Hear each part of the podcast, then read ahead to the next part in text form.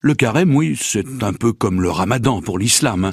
On devait fuir les tables gastronomiques, jeûner le plus possible, oublier les bombances, faire maigre pitance. Il fallait s'en tenir à la bouillie élémentaire, sans chichi. Une simple bouillie de sarrasin ou d'avoine, faite simplement à l'eau et à la farine, sans lait et sans beurre. On pouvait quand même la détremper dans du lait caillé, du gros lait. hein. À la suite de quoi, la farine était mise à cuire dans une poêle en laiton ou dans la casserole de cuivre, au-dessus du foyer, et remuée sans cesse avec une grosse cuillère en bois qu'on appelait la mouvette.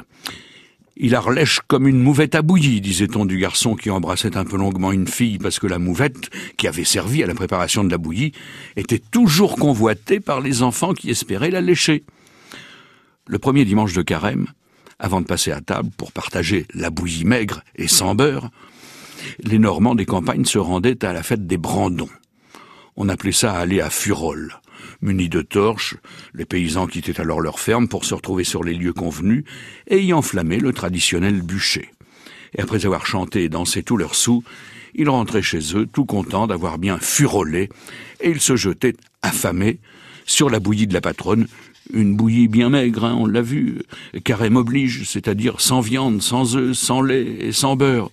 Mais on pouvait quand même essayer de graisser la pâte au clergé en lui donnant quelques bonnes offrandes sonnantes et trébuchantes, et on obtenait ainsi le droit de rajouter un peu de beurre, non pas dans les épinards, mais dans la bouillie.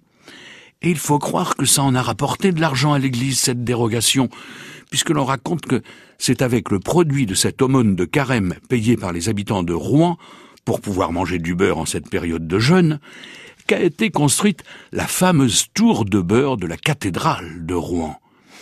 D'autre part, si sa couleur proche de celle du beurre peut laisser à imaginer qu'elle a été sculptée dans une motte, c'est aussi parce que sa pierre, qui provient des carrières de Saint-Maximin dans la vallée de l'Oise, a une jolie couleur fermier ou elle est vire.